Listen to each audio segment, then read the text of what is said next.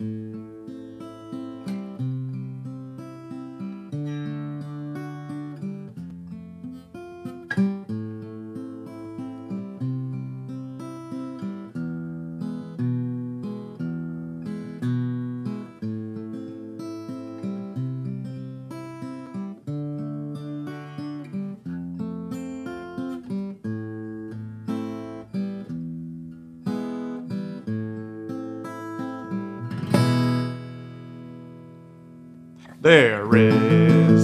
A house in New Orleans, and they call the rising sun.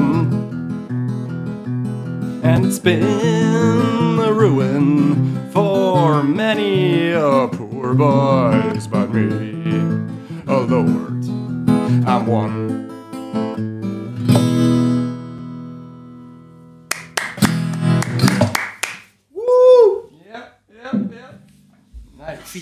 Massimo, für, die, für das etwas andere Intro. Vielen Ja. Dank, vielen Dank. Ja, gerne. Sehr schön. Willst du noch über die Norweger reden? Ja gut, dann nur eine kurze Media Recommendation für alle da draußen. Ähm, ich glaube, der YouTube-Kanal heißt Santara Tech. Das ist wohl die Firma, die die ganzen Norweger um Olaf Alexander Bu, Christian Blumenfeld und Gustav Iden irgendwie da auch betreut. Santara Tech, glaube ich, heißen die. Und die haben eine dreiteilige Doku über das momentane Norweger Triathlon-Training veröffentlicht, die Labortests, die der Olaf Alexander mit den beiden Burschen macht, wie es denen so geht. Teil 1 und 2 sind ziemlich cool. Teil 3 ist, glaube ich, der geilste bis jetzt. Der ist vor ein paar Tagen oder vor ein, zwei Wochen rausgekommen. Ähm, und man sieht auch einen kleinen Screenshot von einem, ich weiß nicht genau, was für ein Test es ist. Also irgendwie schon ein VO2 Max-Test, aber ein zwei Stunden langer VO2 Max-Test, den sie da machen. Also die haben irgendwie ein spezielles Protokoll, was er da mit den Burschen macht. Ganz viel Schmerzen haben. Also das war auf dem Laufband, zwei Stunden hat man gesehen. Und am Ende hat man eine V2 Max von Christian Blumenfeld gesehen. Absolut, hast du es im Kopf? Ich habe es ja, glaube ich, gepostet. Über 90, oder? Äh, ja, relativ, aber absolut. Hast du Nein, gesehen, was die absolut. absolut 7700 Ja, Milliliter, also 7,7 Liter, was je nach Gewicht. Ich habe dann sogar einen kleinen Instagram-Story-Post gemacht und ihn erwähnt, so, hey, könnte es sein, dass deine V2 Max jetzt wirklich zwischen 95 und 105 liegt? Und er hat geschrieben, confirmed. Also, ähm, absurd, absurd. Man sieht, Messfehler, man Messfehler. was für ein Fehler? Messfehler. Messfehler. Ja, man hat in dem Video auch gesehen, wie der Olaf Alexander so sagt, das kann nicht sein, das können wir nicht veröffentlichen. So, ri- so richtig geil gemacht, halt. Das ist eine coole Doku, sehr cineastisch. Und dann hat er eben auch gesagt, sie müssen jetzt mal alle Geräte kalibrieren und checken, ob das wirklich stimmt. Aber Christian Blumenfeld schreibt mir zurück, confirmed, ja. Also, Ah, es ist wurscht, ob es jetzt äh, 100 ist oder 5. Es ist einfach hoch. Es ist einfach Ja. übermenschlich hoch. Ja. Im Schnitt höher als alle anderen vor allem, weil es Triathleter. Effizienz gleichzeitig Eh, auf einem ähnlich eh, hohen Niveau ist. Und eh, äh, Aber ich kann mich noch erinnern, der Dieter Simon hat damals zu mir gesagt, ja, mit den Norweger bei den Studien pass auf, weil die, da würde ich, wäre ich mir nicht so hundertprozentig sicher, ob die das alles so richtig kalibriert haben und wie, weißt du, im, im Vergleich zu uns äh, in Österreich oder generell, also da hat er mir ja schon drauf gesagt, dass Ja, da man kann sagen, was man generell, will. Eh, eh, aber es ist hoch. Lass uns einmal dahinstellen. ja, aber man kann hoch. sagen, was man will. Eh, Die es- Resultate sprechen ja für sich, so ist es ja nicht. Eh, aber Und- 7 Liter ist halt dann schon. 7,7 Liter, fast 8 7, Liter. Das ist ja, Und ich höre dem Olaf Alexander auch so überleg gern dir das einmal. so zu, wenn der redet. Also, ähm, Der Schnitt hat 2 Liter, oder? Wenn nicht, überhaupt. keine Ahnung. Ich glaube, so Normalbevölkerung ist relativ gesehen irgendwie so 35 bis 45 herum, oder? 45 ist eher schon mit Anführungsstrichen hoch für jemanden, der gar nicht Ja, ja, trainiert. ja, 35. Das heißt, muss es auf sagen, Gewicht umrechnen, weiß ich jetzt nicht. Ähm, auf jeden Fall Santaratech, YouTube, mega Empfehlung. Und dann gleichzeitig, ich glaube auch von Santaratech, gibt es jetzt eine Podcast-Reihe. The, The Norwegian Method, also irgendein Mitarbeiter von, von denen, von Santaratech oder ein Mitarbeiter vom Olaf, äh, mit dem Olaf zusammen. Eine Episode ist jetzt draußen, The Fundamentals nennen sie das. Nichts, was man noch nicht von ihm gehört hat in anderen Podcasts, wo er zu Gast ist, aber die werden jetzt, glaube ich, eine wöchentliche Podcast-Serie auch machen über den Norwegian Approach to Training. Also ich bin selber mega gespannt, was da rauskommt. Ähm, ja, G- gebt's denen halt auch ein Like. Es können nicht alle Retalk und Rework zuhören. Wir haben halt so eine Market Share, ich weiß, aber gebt's den, gebt's den Burschen da oben im Norden halt auch ein bisschen Liebe. Ähm, und gebt's uns auch ein bisschen Liebe. Also an dieser Stelle, vielleicht sollte ich das am Anfang Ein reinschneiden. Wir sind ja wirklich die einzigen Content-Creatoren der Welt, die nicht in jeder einzelnen Folge das sagen, was alle sagen, nämlich, hey, äh, wenn ihr gut findet, was ihr hier hört, Gebt uns ein Like. Go and rate and subscribe und bla bla bla. Aber ohne Schmäh. Also, ähm, es wäre schon sehr geil, wenn ähm, ihr auch eine, ein Review da lasst, ein kleines Sternchen. Auf YouTube ein kleines Kommentar, was wir besser oder schlechter machen können. Was Genau. wir schlechter machen können, bitte. Könnt ihr mal aufhören mit diesen. Ähm, oder es auch einfach teilt mit Leuten. Das wäre echt cool und eine tolle Sache. Und man lernt immer wieder, das ist die eine Sache, die man immer machen sollte. Erwähnst das, erwähnst das. Wir machen es nie, weil das uns anscheinend einfach nicht so wichtig ist. Aber ähm, ist das, uns ist das Wohl des Menschen wichtiger. anscheinend, ja. Das Eigenwohl. Wir sind definitiv keine klassischen Content-Creatoren, weil, aber anyway. Ja. Kann er noch werden, kann er noch werden. ja.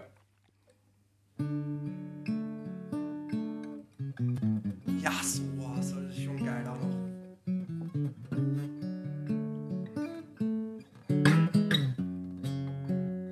Und ich singe noch, oder? Wenn du es kannst. Ist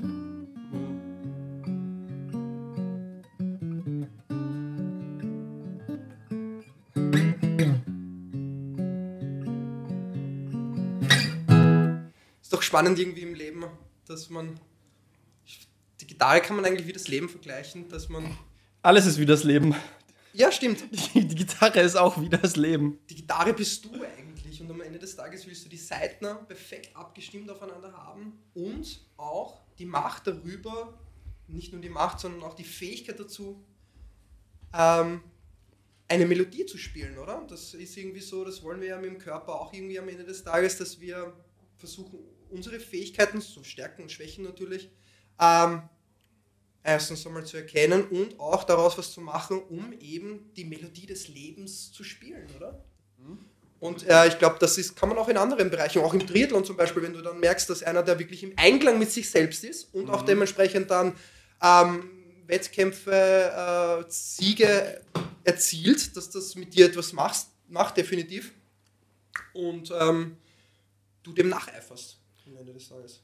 Ja. Voll. Spielt euren eigenen Körper, wie ein guter Gitarrist seine Gitarre spielen würde. Ja. Voller Harmonie und Einklang. Voll. Äh, Und das Spannende an der ganzen Sache ist ja dann auch, dass jede Seite eine andere äh, Kraft braucht und auch eine andere Spannung am Ende des Tages. Weil ich glaube, und das ist das der entscheidende Punkt, dass jede Seite erkennen muss, ähm, wer sie ist. Weil sie kann, es kann ja nicht sagen, eine Seite kann ja nicht dann sagen, weil dann wären wir wieder bei diesem Thema Individualismus, dass jeder sagt, na, ich möchte das selbst entscheiden. Das würde dann am Ende des Tages nicht zu einer Harmonie führen. Und somit Ja. muss jede Seite sich eingestehen, okay, hier wirken, wirkt die Kraft auf mich Ja. und der, der obere zum Beispiel Ja. hat eine viel größere Kraft, die auf einem wirkt, aber er muss sich einfach damit abfinden am Ende des Tages. Ich glaube, das ist der spannende Punkt und das ist auch, was wir endlich einmal erkennen müssen, dass äh, nicht in jedem Muskel die gleiche Spannung sein kann. Ja? Mhm. Und das ist, glaube ich, das Schwierigste für sich selbst herauszufinden und auch die Aufgabe zwischen Trainer und Athlet mit ihm gemeinsam durch Mhm. Reflexion und auch durch Ausprobieren und durch Ja. Fehler ähm, das zu erkennen und auch das Beste aus einem dann am Endeffekt äh, herauszuholen. Und natürlich, das glaube ich, ist das Allerentscheidendste eigentlich am Ende des Tages. Das ist, glaube ich, ein wichtiger Punkt.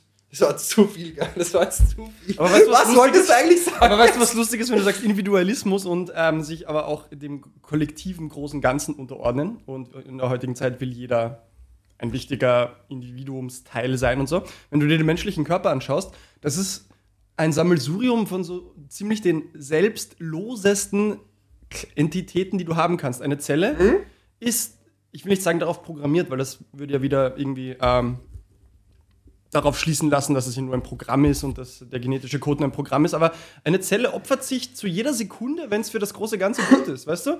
Eine Zelle spürt, ich bin infected, ich bin defekt, ich sollte mich nicht replizieren. Ja. Alles klar, ciao sie Mausi. Ich bin dahin, ich tö töte mich, lass mich töten, Ja. damit meine Teile recycelt werden können, um Neues aufzubauen. Ja? Und wenn das nicht mehr passiert, wenn Zellen selbstsüchtig werden, dann haben wir sowas wie Krebs, Tumore etc. Aber in 99 von 100 Fällen funktioniert das einwandfrei, was faszinierend ist, dafür, wie viele Funktionen im Körper abgehen. Und da weiß jedes kleinste Teil, was es tun muss, um sich dem, dem großen Ganzen im Organismus äh, unterzuordnen. Das ist recht lustig, weil am Ende des Tages haben die äh, kein Bewusstsein Und das ist so wie Fluch und Segen. Oder alles hat Bewusstsein und wir denken nur zu reduktionistisch. Ja, das kann natürlich auch sein, aber gehen wir mal davon aus, es hat kein Bewusstsein. Das heißt, es kann auch nicht hinterfragen, es kann nicht eifersüchtig sein, die Zelle kann nicht eifersüchtig sein, hey, ähm, das Herz ist viel wichtiger als ich jetzt Beispiel auch organemäßig, mhm. sondern sie fun funktionieren einfach in, in, einer Harmonie und sie hinterfragen sich auch eigentlich am Ende des Tages nicht. Mhm. Wenn das, das große Problem, was dann eigentlich zu einem ähm, größeren Chaos führt oder zu Krisen eigentlich am Ende des Tages, dass jeder sich eigentlich hinterfragt und jeder möchte etwas Besseres sein und das aber dann am Ende des Tages zu keiner Harmonie führt und deswegen sollte man eigentlich sich ein bisschen zurücknehmen und einfach einmal sein und einfach einmal tun, mehr oder weniger. Und es ergibt sich dann von selbst. Ich glaube, das ist das große Problem, wo wir uns auch gerade in unserer Gesellschaft irgendwie befinden, dass jeder ähm, den, den, den Drang dazu hat, ähm, sich selbst äh, Entscheidungen, also seine eigenen Entscheidungen zu treffen, obwohl das nur auf individuellster Ebene ähm, für den einen positiv ist, aber für das große Ganze, also für die Gesellschaft zum Beispiel, eigentlich mhm. negative Auswirkungen hat eigentlich. Ja. Und ich glaube, das ist auch das große Problem, ähm, wo wir am Ende des Tages sind, dass wir uns nicht einmal dem bewusst sind, dass alles, was wir tun, alles, was wir denken, alles, was wir, wie wir durch die Welt gehen, einen Einfluss auf alles hat. Ich glaube, davon haben wir uns einmal getrennt. Das ist ja das, dieser Individualismus. Ja? Davon haben wir uns definitiv getrennt und somit zerstören wir mehr, wie du eben schon sagst, ein Krebsgeschwür, was eigentlich verantwortungslos ist, der sich ständig zerstört und wir zerstören uns dann eigentlich dadurch noch mehr, als wir dann eigentlich dazu beitragen, ähm, eine positive Harmonie zu schaffen, weil mhm. jeder, jedes, jeder Staat, jeder, jeder Mensch, fängt ja. ja schon beim Menschen an, brauchst du nur schauen ja. bei dir selbst, ich möchte jetzt das haben, egal was, welche Verluste das ähm, für ja. den anderen bedeutet. Es ist voll lustig, wenn du eben anschaust, Krebs, äh, Tumore und so. Das ist einfach ein so du könntest es abstrahieren und auf die Metaebene gehen. Okay, in, in einem Krebsgeschwür funktionieren diese Regulationsmechanismen nicht mehr. Die Zelle, die eigentlich normalerweise weiß, okay, ciao, ich sollte jetzt gehen für das große Ganze, macht es nicht mehr. Ähm, was aber nicht einfach nur bedeutet, dass instant Tod von diesem Gewebe ist, sondern es wachsen, es, es wächst dann halt unkontrolliert. Diese Zelle mhm. inf infektet seine Nachbarn, dann wächst dort unkontrolliert Gewebe was, was, was ja kein totes Gewebe ist, das ist hochfunktionales Gewebe, das zweigt dann Blutgefäße von anderen, also das, das quasi hijackt dann den Organismus, mehr Blutgefäße hinzubringen, damit mehr Nährstoffe, mehr Sauerstoff hinkommt. Und es wächst unkontrolliert, es wächst sogar viel besser als alles andere. Und warum man dann über kurz oder lang stirbt, ist dann eine Kombination aus, diese Tumore ähm, nehmen dann zu viel Energie weg, was andere nicht mehr haben, plus der Rest des Körpers checkt, dass da ja Scheiße passiert und bekämpft ja die ganze Zeit. Das ist, ist eine Mischung aus, es werden Ressourcen abgezweigt, die woanders nicht mehr ankommen, plus es passiert in deinem Körper extrem viel Krieg. Und das ist dann die, die Menge an Stress, die der, die der Gesamtorganismus dann nicht mehr aushält. So, auf die Metaebene bedeutet das jetzt, ähm, jede dieser Parteien im Körper, das Krebsgeschwür, die Krebszellen und die noch gesunden Zellen, machen das, was sie in diesem Moment tun sollten, weil dieses Krebsgeschwür hat keinen Connex mehr zum Rest und will überleben, will sich fort, also ernähren, will, will sich ernähr, ernähren, vermehren und überleben. Mhm. Und auf einer Art von kosmischen Ebene könnte man sagen, ja klar, das ist in dem Moment sein Zweck, weil es keinen Connex mehr zum Gesamtorganismus hat. Der restliche Organismus wiederum hat die Aufgabe, zerstören. Das macht mich über kurz oder lang tot, ich soll zerstören. So, das heißt, jede Partei erfüllt ihren Zweck in dem Moment, was aber dann unterm Strich zum Tod des Organismus führt. Das heißt, eine der beiden Parteien, in dem Fall muss es das Krebsgeschwür sein, müsste sich unter Anführungsstrichen wieder unterordnen, müsste sagen, ich lasse jetzt meinen Zweck gehen, damit der Gesamtorganismus überleben kann. So, was heißt das jetzt für die echte Welt, für die Makroebene? Es gibt sowas, das kommt aus, dem, aus, dem, aus der Spiel Game Theory, Prisoner's Dilemma. Will ich jetzt nicht so sehr ins Detail gehen, aber das, die Theorie des Prisoner's Dilemma ist es, einzelne Parteien in einem System agieren absolut rational. Ja? Sagen wir, wir haben fünf Staaten, wir haben fünf Unternehmen, wir haben fünf Unternehmer, die jeder für sich das absolut rationalste, logischste, sinnvollste für sich machen. Ja? Kein Fehler in ihrem Denken, absolut gut, was sie tun, für sich genommen. Im Gesamtsystem führt es dann aber zum Untergang, weil die dann eben jeweils individuelle Aktionen treffen, die für das Gesamtsystem scheiße sind. Okay, konkretes Beispiel ähm, nukleare Aufrüstung. Ja? Seit es die Atomwaffen gibt, hat es sowohl für die USA als auch Russland und dann für andere Staaten absolut Sinn gemacht, noch mehr Nuklearwaffen anzuhäufen, weil wenn wir mindestens gleich viel haben wie die, dann könnten wir die genauso auslöschen wie sie uns. Mhm. Und dadurch ist das gleicht sich aus. Es gleicht sich dann irgendwie aus. Also es war sinnvoll, aber trotzdem unterm Strich für die Gesamtmenschheit scheiße, weil das Potenzial zur Auslöschung immer, immer größer geworden ist. Oder ein viel aktuelleres Beispiel, ähm, was uns alle betrifft, sind Social-Media-Algorithmen. Jedes einzelne Unternehmen im Social-Media-Bereich, Facebook, Instagram, Twitter oder jetzt X und so weiter, will Geld machen. Das ist der Zweck eines Unternehmens. Wie machen diese Unternehmen mehr Geld? Indem sie mehr Mitglieder haben, indem auf den Plattformen mehr passiert, indem sie dann mehr Werbeeinnahmen generieren. Gut, das heißt, wir wollen mehr Leute, mehr Aufmerksamkeit. Wir wollen mehr Aufmerksamkeit von den Leuten, mehr Engagement. Und worauf ist man draufgekommen? Durch Trial and Error. Wie maximieren wir Engagement? Indem wir Dinge machen, die die Leute aufwühlen, die emotional aktiv sind. Und dadurch, dass wir Menschen einen Negativity Bias haben, wir reagieren stärker auf negative Dinge als auf positive im Vergleich, ist halt immer mehr auch Negatives gepusht worden. Orge Headlines, die aufsehenerregend sind. Schau dir jede Österreich, schau dir jede Heute-Zeitung an, wo jede Headline einfach nur noch what the fuck ist. Ähm, und das ist das, und dasselbe ist bei, bei den Social-Media-Plattformen passiert. Das heißt, jede Firma hat für sich genommen einfach nur das Sinnvollste getan. Wir wollen das meiste Geld, wir wollen Mitglieder. Wir wollen auch nur überleben. Wir wollen einfach nur Wir wollen überleben. Am Ende des Tages überleben, weil man könnte sagen, oh, die sind zu gierig, die wollen mehr Geld machen. In dem Moment, wo eine Firma aufhört, noch mehr Geld zu machen, geht es Ja. über kurz oder lang unter. Stillstand ist Rückschritt. Leider, so funktioniert leider unser System. Und wenn du aufhörst zu wachsen, gehst du über kurz oder lang unter. Das heißt, du musst wachsen, um zu überleben. Und diese wollen, die wollen, genau wie das Krebsgeschwür, sie wollen nur überleben. Das heißt, jede Firma macht das für sich Sinnvollste. Sie maximiert auf Engagement, was leider bedeutet, sie maximiert auf negative Dinge. Und jetzt leben wir halt in einer Zeit, wo Facebook, Twitter, Instagram etc. uns alle süchtig macht, uns mit negativen Dingen bombardiert, wo wir alle crazy werden, weil wir nur noch links und rechts abgewatscht werden von orgen Dingen. Und das ist nur deswegen passiert, das Race to the Bottom, Prisoner's Dilemma.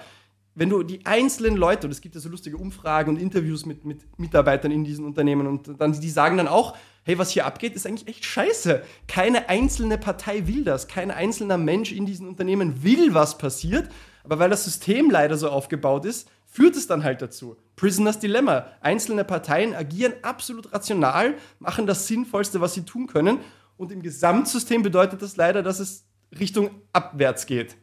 Und was ist der Ausweg aus dem Prisoners Dilemma? Es ist Kooperation und ähm, sich auch mal zurücknehmen. Ja? Au Austausch, zu sagen, wir reden uns jetzt zusammen, wir fünf. Synergien schaffen. Ja, eigentlich, wir fünf. Na, man muss, man muss kooperieren, weil was ist denn das Diabolische am Prisoners Dilemma? Wenn eine Partei, sagen wir, wir haben jetzt diese fünf Unternehmen und die machen das, oder die fünf Staaten, die machen den Scheiß, und eine einzelne Partei sagt, hey, ich bin raus, ich mache das nicht mehr, ich will ein Exempel statuieren, dass es auch anders geht. Wenn die anderen das nicht auch machen, dann geht diese eine Partei unter, ist weg vom Fenster und die anderen machen Stimmt. weiter wie davor, nur noch Ja, größer. ja. Das heißt, um aus einem Prisoners Dilemma zu entkommen, müssen gleichzeitig alle Parteien sagen, passt, wir sind on board. Das ist ja das, was man probiert mit diesem Paris Agreement, mit dem COP 23, 24, diesen Klimakonferenzen und so, dass man sagt, alle Staaten zusammen müssen an einem Strang ziehen, weil Klimawandel oder CO2-Ausstoß ist genau dasselbe Thema. Wenn jetzt ein Staat, eine Partei aufhört, auf fossile Brennstoffe zu setzen und alle anderen weitermachen, wird dieser Staat über kurz oder lang Untergehen. untergehen, weil keine Energie mehr da ist oder der Energieproduktion viel zu teuer ist und dann finito, Ende Gelände. Das heißt, es müssen alle gleichzeitig mitmachen. Kooperation, Austausch. Und das ist schwierig bis unmöglich und manchmal gibt es auch einfach keine Patentlösungen, weißt du? Und das, das ist lustigerweise, das passiert im Körper tagtäglich ja, es und es passiert auf der Metaebene. Und das ist eine der größten Probleme, mit denen die Menschheit zu kämpfen hat. Dieses, diese, dieser Geist des Prisoners Dilemmas, ja?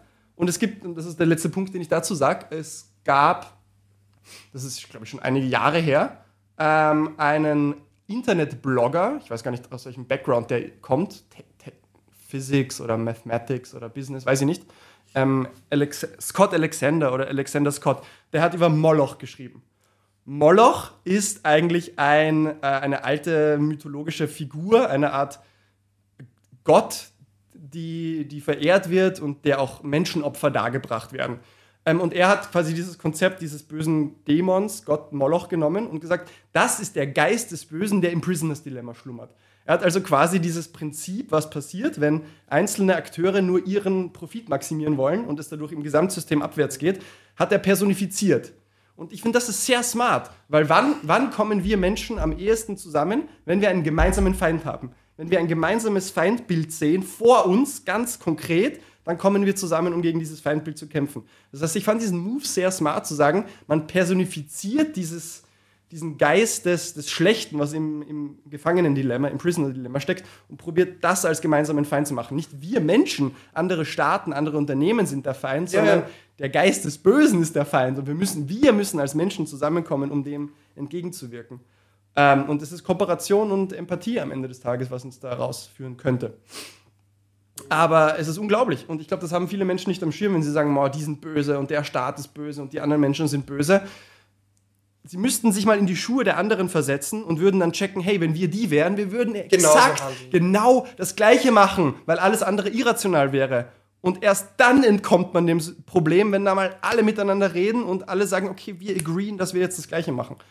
Ich glaube, das ist auch ein großes Problem, wenn du dann involviert bist oder wenn du nicht involviert bist, siehst du es anders, weil Genau. du ja der Beobachter bist. Ja. Aber sobald du in einer, in einer Sache involviert bist und der Tätige auch bist, dann siehst du es wieder anders. Und Ja. das ist, glaube ich, das große Problem, was ja wieder zurückzuführen ist auf ähm, fehlende Kommunikation und Austausch. Und ich glaube, da ist wieder ein wichtiger Punkt, dass ähm, wir am Ende des Tages einfach zu einsichtig sind. Und das ist ja auch, das beschreibt ja ziemlich gut den Teufel. Und ich finde auch, dass der Teufel eigentlich der Individualismus ist. Warum? Weil er sich von dem großen Ganzen komplett abgekapselt hat und hat sich dafür entschieden, selbst etwas zu schaffen eigentlich. So wie er das möchte, so wie er das sieht. Also sehr einsichtig, überhaupt nicht im großen Ganzen mehr agiert und somit eigentlich, wie du eigentlich schon gut beschrieben hast, der Nihilismus ist eigentlich gar nicht so weit weg, dass wir eigentlich ein großes Kre- Krebsgeschwür sind und wir mehr zerstören, als das Ganze dann am Ende des Tages wert ist. Wobei das so paradox ist, wir glauben ja, wir wachsen ständig, indem wir bauen, bauen, bauen, bauen, in jede Richtung, nicht nur materialistisch, sondern auch einfach Unternehmen oder Geld, einfach Geld mehr machen wollen am Ende des Tages und zerstören aber gleichzeitig, aber sehen es nicht, weil wir so involviert sind. Und dann im Nachhinein, wenn dann zum Beispiel eine extreme Krise kommt oder ähm, ein, ein, ein, ein, Notzustand mehr oder weniger, im Nachhinein sagen wir, ja, das war eh so offensichtlich. Im Nachhinein, Im ist Nachhinein ist offensichtlich. immer alles so extrem offensichtlich. Ja, ja. Und ich glaube, am Ende des Tages müssen wir ähm, unsere Welt anschauen, so wie wir die Welt kennen, so wie wir sie sehen, komplett über Bord werfen, Ja. um auch dementsprechend dann ähm, Lösungen zu finden. Weil eines Ja. ist schon gesagt, und das ist, glaube ich, sollte uns auch immer mehr bewusst sein, die Probleme, wie sie entstanden sind, können wir nicht ähm, so ändern und auch Lösungen finden, wie sie entstanden sind. Das heißt, was ich sagen möchte, wir denken in einem Prinzip, in einem, in einem bestimmten Muster und in einer Struktur, in einem Denkrahmen und glauben dann, so wie wir gedacht, so wie denken, dass wir das auch so lösen können, dann wie Ja. die Probleme entstanden sind. Das heißt, eigentlich müssen wir am Anfang entstehen Probleme, wir haben so und so gedacht und so versucht, ähm, etwas zu machen oder zu handeln und dann müssen wir alles wieder über Bord werfen, also unsere Gedanken, unsere, unsere Anschauung, um eben neue Lösungen zu finden eigentlich. Ja. Und ich glaube, das ist am Ende des Tages die große Kunst, ständig neu forschen, neu denken, um, also eigentlich wirklich ständig neu, äh, immer Neues machen. Und das beschreibt ja auch ziemlich gut die Veränderung eigentlich Ja. am Ende des Tages. Und ähm, Ja, darin sind wir eh sehr gut. Ähm, es ist nur in den letzten Jahren und Jahrzehnten so viel, so schnell weitergegangen, dass wir ja kaum einmal Zeit hatten, kurz innezuhalten und einmal äh, quasi. Das kommt ja noch dazu. Wo, wo stehen wir jetzt gerade? Was gerade reflektieren und so, wie geht's Und auch, und auch geistig aufzuholen vor dem, was weitergegangen ist. Wir sind halt auch extrem überrumpelt von, von dem Fortschritt, der halt passiert. Ja? Also, aber wir sind eh gut darin. Der Mensch ist ja grundsätzlich sehr gut darin, sich anzupassen. Es ist nur sehr schwer für uns, wenn es so schnell geht. Eh, weil es noch aber- nie so schnell war. Das stimmt, aber am Ende des Tages ähm, leben wir schon geistig in einer Welt, die es schon lange nicht mehr gibt. Und ähm, da meine ich vor allem, dass unsere Grundpfeiler einfach ähm, extrem materialistisch aufgebaut sind. Das ist, glaube ich, einer der größten Probleme. Und wenn alles, was jetzt passiert, also wir kommen schon in schwierige Zeiten, definitiv in Krisenzeiten. Und äh, eines sollte uns auch bewusst sein, dass die Not teilweise, also nicht nur teilweise, sondern die Not macht uns erfinderisch, def definitiv. Und ähm, ich glaube, wir sollten uns einmal äh, erkennen, wo, äh, wo das Fundament eigentlich am Ende des Tages ist. Weil alles, was wir denken, so wie wir handeln in der Welt, das hat einen, einen Einfluss auf die Welt. Und ich glaube, das ist, äh, das den, den, den Individualisten nicht wirklich bewusst ist. Also der, der durch die Welt geht und glaubt, er kann freie Entscheidungen treffen, das soll, sei sowieso mal dahingestellt. Wir wissen gar nicht einmal, ob es freie Entscheidungen überhaupt gibt. Aber ich glaube, am Ende des Tages sollten wir ein Bewusstsein dafür schaffen, dass wir in einem großen Ganzen handeln und ähm, nicht jeder das machen kann, was er will, weil das zerstört er am Ende des Tages mehr. Das heißt, wir sollten uns, glaube ich, einer der wichtigsten Punkte ist, was wir denken, hat einen Einfluss auf die Welt. Ja. Also wirklich. Ja. Und ähm, wir sollten einfach auch einmal unsere, unser Denken hinterfragen, wie wir denken, wie wir die Welt sehen und vor allem das einfach als Grundlage, um eben neue Werte und auch Orientierungswerte einfach neu zu formulieren. Ich glaube, das ist das große, das große Ganze eigentlich. Und alles, was jetzt in der Welt passiert, politisch, wirtschaftlich, generell, in, in einem Freundeskreis, in der Familie, ist einfach ein, ein Spiegelbild davon, von unserer, unserer, unserer Geisteshaltung Ja. und auch von unserem Innenleben. Ja. Das sollte uns, glaube ich, Ja. einmal so ein richtig Ja, viele große werden. Denker sagen, hey, was ist das Grundproblem eigentlich der heutigen Zeit? Und die einfache Antwort ist dann, so wie du sagst, die Art, wie wir die Welt sehen. Genau. Nicht mehr und Ja. nicht weniger. Ja, das ist sehr, wirklich. Sehr simpel, die Art, wie wir die Welt sehen und gleichzeitig bedeutet das natürlich alles, weil wie wir die Welt sehen, ist halt alles. Ja? Ja. Und wie wir die Welt sehen, ist das, was wir in ihr finden. Ähm, ja, und die sagen dann auch, wir müssen das neu denken und bla bla bla. Aber wie, wie machst du das, weißt du? Ja. Ich glaube nicht, dass wir äh, als Menschen smart genug sind, uns hinzusetzen, wie wenn wir jetzt einen, einen neuen Computer designen oder ein neues Haus designen oder schieß mich tot und sagen, passt, wir puzzeln uns das jetzt zusammen. Nietzsche hat damals schon gesagt, ähm, wenn es ins 20. Jahrhundert reingeht oder im 20. Jahrhundert, ähm, für ihn war der the Death of God, also der, der, der, der Tod von Gott, war vor allem, wir töten, wir vergessen alles, was uns als Menschen jemals ausgemacht hat. Und das, das, was wir glauben. Das, wa- wie wir die Welt sehen. Wir töten extrem viel davon. Ja? Wir hatten die Aufklärung, wissenschaftliche Revolutionen.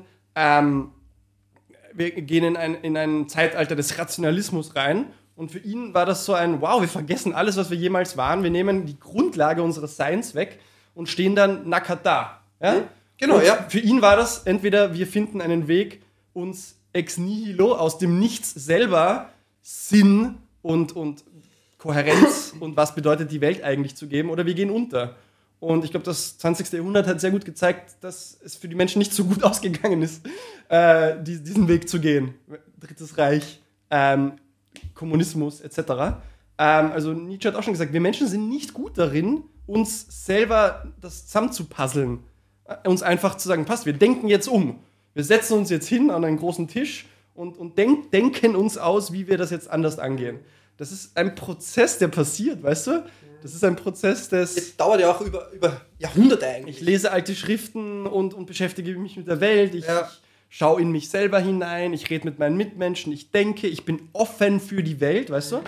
Äh, und dann passiert das. Und ein, ein Kern, warum es momentan so schlecht läuft, ist wahrscheinlich dieser eine springende Punkt, dass ich mache all das, ich lese, ich lebe, ich rede und dann bin ich aber offen für das, was die Welt mir retour gibt. Ich, re- ich gebe geb Dinge in die Welt hinaus, mit meinen Worten, mit meinen Taten, mit meinen Gedanken und Gefühlen und dann schaue ich aber, was passiert. Ich schaue, wie die Welt reagiert. Gibt sie mir Signale, dass das was Harmonisches und Gutes ist oder gibt sie mir Signale, dass es nicht so gut läuft? Und das ist der finale Check. Das ist der finale Check, ob diese imaginäre Innenwelt, die uns bewohnt, ob die sich einigermaßen deckt mit der Realität da draußen. Und wir haben die Möglichkeit, wir haben die Möglichkeit, über unsere Sinne, über unser Denken abzugleichen, ob das, was in uns passiert, einigermaßen aligned ist mit dem, was da draußen passiert. Und das ist extrem reduziert geworden. Genau. Wir Also sind die Zeit so- und Stress. wir sind so gut darin, die Signale, die uns das Leben und die Welt zurückgibt, ob das jetzt grundsätzlich was Schönes oder nicht Schönes ist, einfach auszudrängen, komplett zu ignorieren. Zu sagen, hier sind alle Signale, dass gerade was nicht gut läuft und unser Verstand argumentiert es einfach weg. Unser, unser Verstand findet Gründe und Logik und, und Rationalität, um all diese Signale, die einem ins Gesicht schreien, hey, hör auf mit dem, was du machst oder mach das andere, einfach wegzuwischen. Aber warum?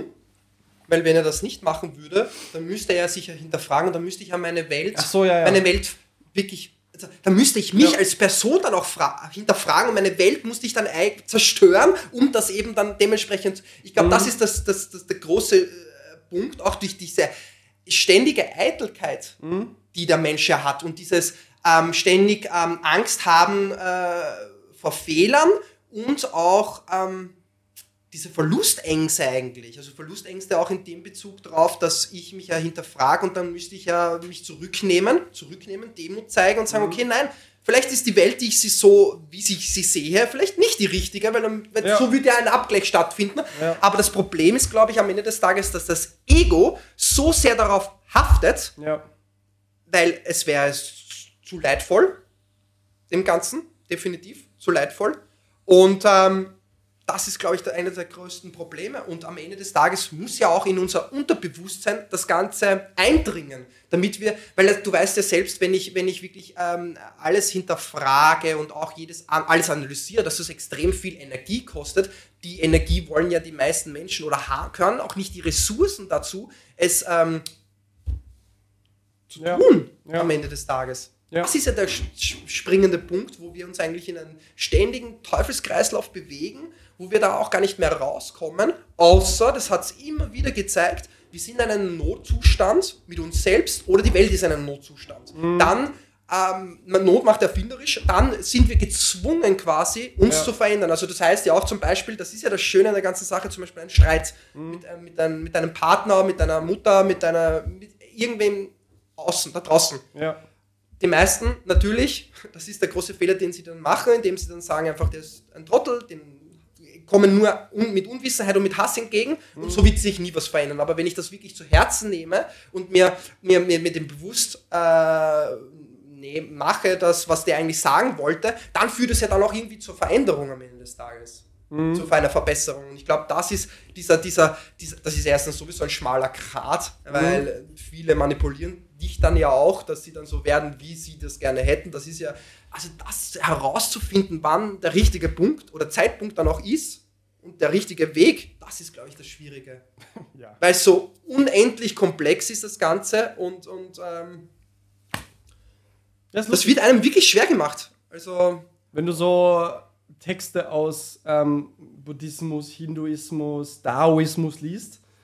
Ähm, es ist ja so lustig, wie in diesen alten Weisheiten, in diesen alten Traditionen, ich weiß nicht, ob es im Christentum auch so ist, ähm, aber wie der rationale Verstand dort behandelt wird. Mhm. Und der wird nicht grundsätzlich als was Gutes gesehen. Ja, ja. ja? Er wird, glaube ich, als wertvolles Werkzeug betrachtet, das einzelne Aufgaben unglaublich effizient und toll lösen kann, die unser Überleben sichern. Aber grundsätzlich wird in diesen alten Traditionen und Weisheiten das rationale Denken nicht als etwas per se Gutes be behaftet. Es gibt ja auch die, das kommt wahrscheinlich eher aus dem Christentum, auch diese Notion of the diabolic um, rationality, also Lucifer, das, das teuflisch-rationale so. Mhm. Äh, und es ist irgendwie lustig, weil wir spätestens seit der Aufklärung eigentlich den, das rationale Denken auf ein unglaubliches Podest gehoben haben. Ja? Mhm. Ich meine, momentan bricht es auch wieder ein bisschen auf, wenn du in Neurowissenschaften, in Psychologie und so reingehst. Die sagen, also da, da beginnt plötzlich auch in der wissenschaftlichen Literatur die Rolle der Intuition, des verkörperten Verstandes, des impliziten extremen Wert wieder ja. zu gewinnen, wo noch über die letzten Jahrzehnte oder eigentlich eben beginnend mit der Aufklärung bis hin zu eigentlich jetzt dieses rationale Denken Gott war. Ja, das war das einzig Wahre. Ja, schau dir auch so Pop, ähm, popwissenschaftliche Dinge an.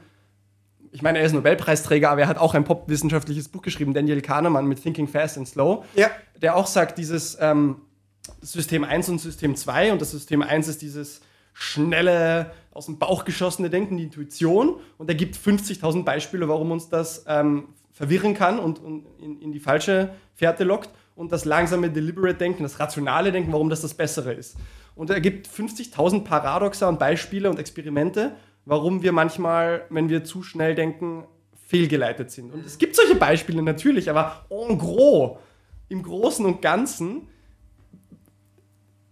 ist das rationale Denken nur ein Werkzeug, was wir sehr deliberate einsetzen sollten. Mhm. Und im, Gro im Großen und Ganzen ist dieses verkörperte, implizite, intuitive viel öfters da und viel mächtiger und viel äh, relevanter. Ja? Aber wir haben das andere auf einem Podest gehoben, weil es, fair enough, weil es uns ja über die letzten Jahrzehnte und ein, zwei Jahrhunderte auch unglaublich mächtig und reich und ähm, sicher gemacht hat. Ja?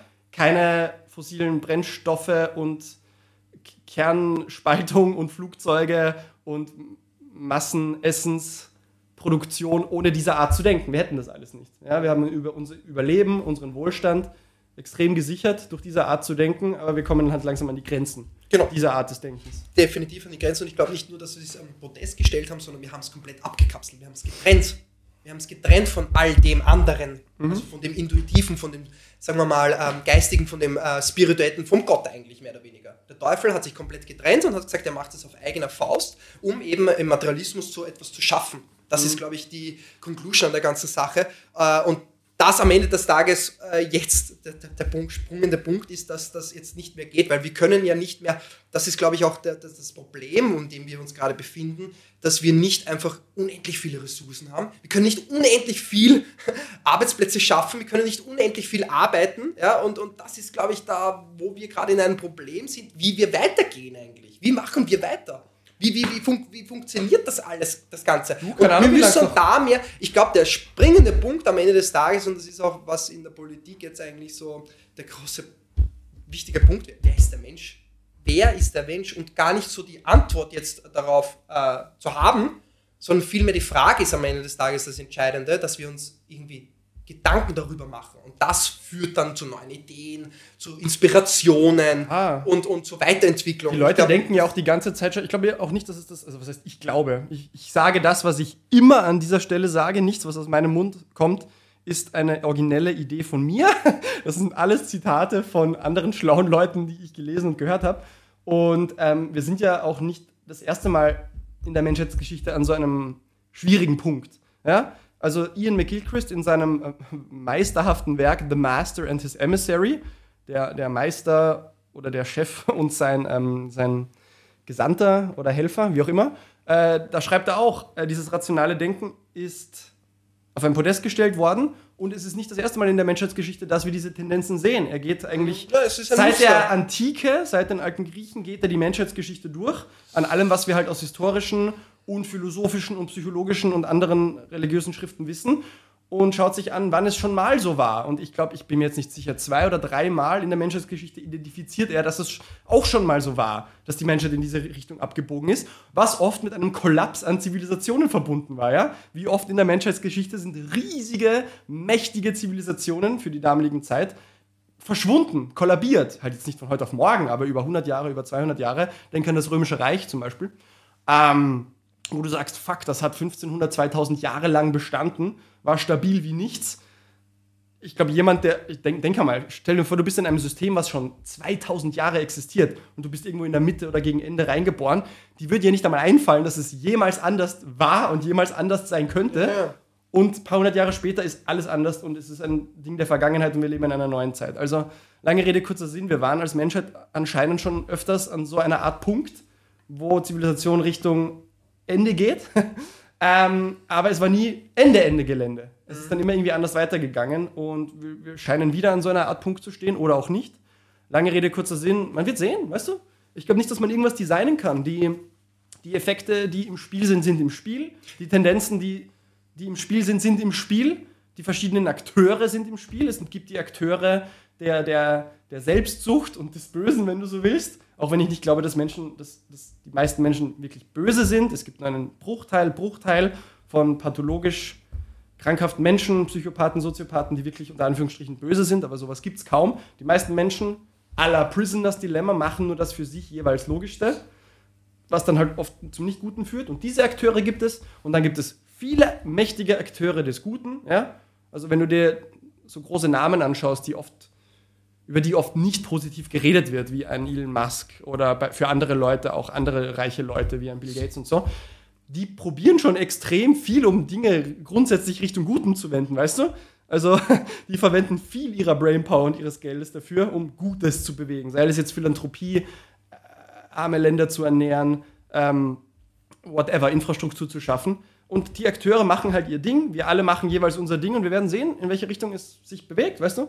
Wohin die Balance und wohin Eh, die eh, Waage ähm, Absolut, schwingt. aber ich glaube trotzdem ein spannender Punkt ist, was mir halt auch äh, ziemlich fehlt, ist ähm, die Verantwortung, also wirklich den Individualisten oder den Individuen ähm, Verantwortung zuzuschreiben. Das heißt auch Verantwortung darauf zu haben, auf die nächste Generation, auf, auf unsere Kinder, weißt du, was ich meine? Und wenn wir endlich einmal beginnen würden, ein bisschen freier zu denken, werden die nächsten Generationen es auch leichter dementsprechend haben. Ja. Und äh, ich glaube, einer der springenden Punkte, warum das eigentlich alles so zustande kommt, ist definitiv, äh, dass wir uns noch immer in diesem ähm, Rad des Lebens befinden, wo Hass, äh, Ruhm, Anerkennung, äh, vor allem Anerkennung ist eine der treibenden Kräfte, warum wir eigentlich äh, tun, warum wir eigentlich etwas tun, weil wir ständig nach Anerkennung suchen eigentlich, warum wollen wir etwas schaffen? Und ich glaube, dass wir da mal innehalten, uns zurücknehmen, uns nicht so wichtig fühlen als Mensch. Wenn ich mal manche Aussagen von manchen lese oder auch höre, wo ich mir einfach denke, wer bist du, also als Mensch, nicht als, als, als persö jetzt persönlich zu nehmen, dass du sowas sagen kannst. Ja? Und ich glaube, das ist das, der springende Punkt, dass wir ähm, uns einfach zurücknehmen und das Entscheidende ist eigentlich, dass das Allerschwierigste in der heutigen Welt ist, wir müssen unterscheiden, was gut und schlecht ist für einen. Das, natürlich liegt das im Auge des Betrachters. Aber im Großen und Ganzen sollten wir uns Gedanken machen darüber, was für alle schlecht und gut wäre. Ich vergleiche das immer sehr gerne mit, Na mit der Nahrung. Ja, wenn ich jeden Tag zum Mackie gehe oder Fastfood esse, wird das definitiv keinen positiven Effekt auf meine Gesundheit haben. Und genauso ist es, wenn ich irgendetwas konsumiere negative Schlagzeilen. Was ich schaue, ja, mit wem, wie mein Umfeld ist, machen die mich ständig schlecht. Ja. ja. Und das hat natürlich, und das ist das, das Paradox an der ganzen Sache oder das Schlimme, dass ich dadurch unterbewusst gesteuert bin, ich gar nicht mehr weiß, warum ich etwas tue und genau so mich wiedergebe oder wie meine Eltern, wie mein Vater, wie, wie, wie mein Umfeld. Ja? Und ich, ich bin dann umge um, mein Unterbewusstsein ist eigentlich dann nur gesteuert dadurch. Ja. Und wenn ich mich nicht ständig hinterfrage oder analysiere, war das jetzt richtig, wie ist das angekommen, ja, und auch mich in andere Menschen hineinversetze, wird sich halt eben nie etwas ändern. Und das ist das Problem, was ich ein bisschen sehe und auch so mitbekomme in der Gesellschaft, dass die Leute sagen irgendwie so, ich nehme mich, ich nehme mich komplett zurück, lehne mich zurück und sage so, es wird sich schon irgendwie irgendwann was ändern so, so quasi eine höhere Instanz oder irgendwas Höheres wird das Ganze schon richten. Wenn ich nicht im Kleinen anfange, das haben wir eh schon oft geredet, wenn ich nicht bei mir selbst anfange, mit meinem Kind zum Beispiel, wenn ja. ich ihnen, in mein Kind beibringe, wenn irgendwas Schlimmes passiert oder jemand über sie schimpft, dass es gar nicht, sie soll es nicht ständig persönlich nehmen. Also dieses Ego, sich ständig etwas angegriffen zu fühlen, ja. ist, glaube ich, nicht die richtige Herangehensweise, um die Welt um ein bisschen besser zu machen. Und wenn, wenn ein Prozent einmal anfängt, ja, ja. das vermehrt sich ja dann irgendwann ja, einmal. Aber also schon, das, das wissen ja, ja da draußen. Ich meine, wir leben in einer Zeit mit Podcasts und Büchern und Video-Lectures und bla bla bla. Alles gratis, alles frei verfügbar, 24-7 on demand. Mit all diesem Wissen, mit all diesen Tipps von, von hoch metaphysisch, so wie wir sie jetzt ein bisschen machen, bis hin zu extrem praktisch. Hier ist ein 10-Step-Guide, mach diese fünf Dinge jeden Tag als ersten Schritt dahin. Es ist ja alles da draußen. Ja. Wie niemals ja. zuvor. Aber es ist ja einfach nur da, um es zu greifen und zu tun. Und die, die das fühlen, die den psychischen Schmerz in sich fühlen, dass sie was ändern sollen, die haben diese Tools und probieren halt aus. Die anderen, die es nicht sehen, machen es halt nicht. Was willst du mehr machen? Der einzige nächste Schritt wäre zu sagen, irgendeine übergeordnete Instanz gibt dir als Regel vor, das so und so zu machen. Und wir haben, glaube ich, oft genug gesehen in der Menschheitsgeschichte, der Weg zur Hölle ist mit guten Vorsätzen gepflastert. Wenn eine übergeordnete Instanz ihre Sicht des Utopias und des guten Lebens durchdrücken will, führt das in zehn von zehn Fällen zum Untergang, weißt du? Mhm. Also. Ich gebe dir absolut recht. Was willst du machen? Was ich machen möchte, dass wir, glaube ich, ein bisschen das missverstanden haben, wie wir die Information und Wissen vermitteln am Ende des Tages. Ähm, es gibt einen Philosophen, Martin Heidegger heißt der, der hat, das hat mir sehr gut gefallen, ähm, der unterscheidet zwei Arten von Denken. Ein rechnerisches Denken und das denkende Denken. Und ich glaube, am Ende des Tages haben wir das ein bisschen verpasst und auch ähm, nicht die richtigen. Nicht, wir haben einfach die Ressourcen nicht dazu. Weil, was macht ein Philosoph zum Beispiel? Er setzt sich hin und denkt einfach. Er denkt einfach nach. Und wir haben nicht mehr diese Möglichkeit, nachzudenken. Ja? Das Einzige, was wir machen, dieses rechnischere Denken, wir haben das in, in der Schule gelernt, im Studium. Wir geben das wieder, was andere gedacht haben. Wir, das ist eine reine Informationsverarbeitung. Und das Wissen wurde nicht wirklich lebend, lebend vermittelt. Eher so ein totes, tote Sprache, totes Wissen, das einfach stures Aus, was passiert im Studium? Einfach stures Auswendiglernen. Der Prüfer will genau die Antwort von ihm hören, wie er das auch gelernt hat. Und dieses, dieses kreative Denken geht komplett verloren dadurch. Also das ist ja kein freies Denken. Ja. Es beginnt schon in der Schule, es beginnt in, in, in, und dann sowieso ist alles nur auf Zwang aufgebaut. Das kommt ja noch dazu, dass ähm, ich äh, schneller an meinen Punkt komme, wenn ich mein Kind oder auch einen Erwachsenen dazu zwinge und nicht aufkläre. Ich glaube, große, das große Problem ist nicht nur ähm, dieses, diese Information, die einfach nur auswendig gelernt wird, ähm, auch einfach eingetrichtert auf Zwang wird und auf, auf, kurze, auf eine kurze Zeitspanne. Das ist, glaube ich, das große Problem, weil das Wissen, wie du eben sagst, ist ja schon da. Ja? Aber wir, ich glaube, wir, wir, wir interpretieren es falsch, mit den falschen Gedankensmuster definitiv und können es eigentlich nicht wirklich ähm, wiedergeben. Also wir müssen mehr wieder in den Raum des Nichtwissens kommen, um anders zu denken eigentlich am Ende des Tages. Weil es hilft nichts, dass du gewisse, gewisses Gedanken oder ein Buch liest und das einfach dann wiedergibst. Das ist dann einfach am Ende des Tages zu wenig. Ja? ja. Und ähm, ich glaube, das ist das, was wir dann irgendwie als, als Fundament irgendwie äh, verpasst haben. Ja? Dass wir dann eigentlich ähm, in ein gewohntes äh, Gedankenformen kommen. Und ähm, du merkst es ja selber. Interessant ist ja dann auch herauszufinden, wie ich herausfinde, dass ich jetzt eigentlich in einer gewohnten Gedankenform bin in dem zum Beispiel etwas langweilig ist oder es ist zu, zu anstrengend, dann lassen die Leute das auch meistens. Wenn sie zum Beispiel Texte nicht verstehen, dann, dann, dann lassen sie das links liegen und wollen halt immer nur den einfachsten Weg gehen. Mit dem Lift rauffahren, anstatt die Stufen zu nehmen. Mhm. Genauso ist es halt im Sportlichen.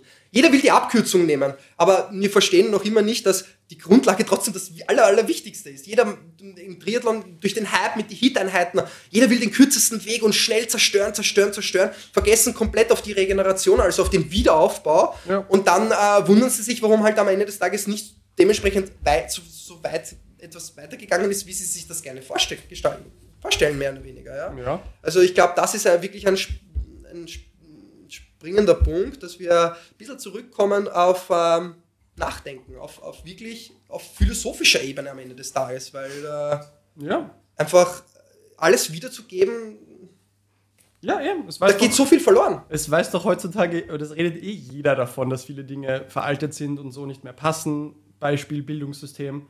Eh, und die Dinge sind halt nicht von heute auf morgen änderbar. Und ein bisschen Geduld, weißt du? Weil ich meine, wie lange leben wir jetzt in der Welt, in der wir jetzt leben? Seit gestern, weißt du? Seit ja. gestern sind Dinge passiert, die vor 500 Jahren in 50 Jahren nicht passiert werden, weißt du, was ich meine? Und seit letzter Woche sind Dinge passiert, die in 100 ja, Jahren nicht passiert werden. Das stimmt schon. Also, und es weiß eh jeder, dass viele Dinge nicht gut funktionieren und dass, dass wir bei vielen Dingen umdenken müssen und umstrukturieren müssen. Und es geht halt nicht von heute auf morgen. Aber es passiert auch nicht nichts. Wie gesagt, es gibt so eh. viele Denkströmungen, die das erkennen und die umdenken und die miteinander reden. Ich meine, es, natürlich gibt es einige Probleme, die es ein bisschen verschlimmern, wie es halt läuft. Die, die extreme Spaltung, dass wir uns schwerer tun, uns gegenseitig zuzuhören, mhm. dass unsere Aufmerksamkeitsspannen von, von Dingen wie Social Media äh, gecaptured sind und wir wenig Bandbreite haben, uns noch tief und breit und lange über tiefe Dinge Gedanken zu machen und so weiter. Ja, manche Dinge machen es uns schwer, aber wir sind dabei, es irgendwie out zu figern, wie man so schön auf Spanisch sagt.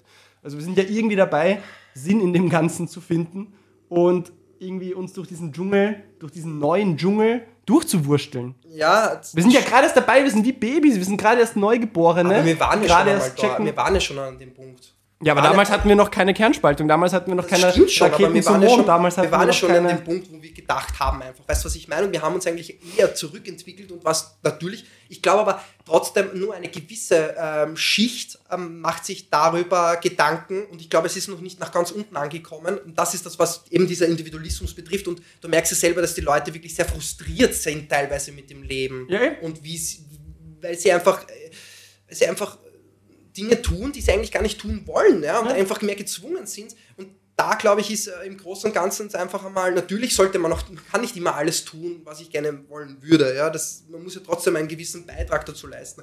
Aber ich, ich denke einfach, weg von diesem extremen Egoismus, in ja. extremen Okay, gib uns deinen Fünf-Punkte-Plan zu einem besseren Leben. Ja, ich höre dir jetzt zu, deinen Podcast, und bin, fuck, er hat recht, Alter. Ja, Veränderung. Sag mir. Go ahead. Morgen werde ich anfangen. Ich glaube, einer der wichtigsten Punkte ist einmal, sich nicht so wichtig zu fühlen. Gut, wie? Passt, wie? ich will mich nicht mehr so wichtig wie? fühlen. Wie mache ich das? Sich zurücknehmen. Wie? Ähm, nicht ständig eine Meinung haben. Wie mache ich das? Wie mache ich das? Indem ich einfach still bin. Wie mache ich das? Zuhöre. Es ist ja, einfach zuhöre. es ist einfach ja zuhören. quasi, es ist, es ist ja ein Instinkt, es ist ja ein Instinkt, Reflex das stimmt, in mir. genau, genau. Wie das, mache ich das das? wie Rauchen. Das ist wie wenn du dem Ja, Raucher ja, sagst, ja. wie kann ich aufhören zu rauchen? Weißt was? Gut, das war dann zu Nimm morgen keine oberflächlich. Zigarette mehr in den Mund. Nein, oberflächlich, sich zu beobachten. Fang Wie? mal dann damit an, dich einfach nur zu beobachten. Wie? Deine Handlungen zu beobachten. Wie? Wie? Einfach zu schauen. Wie mache ich das? Was heißt Mit das? Achtsamkeit. Mit Achtsamkeit. Was heißt das? Was heißt das? Ja.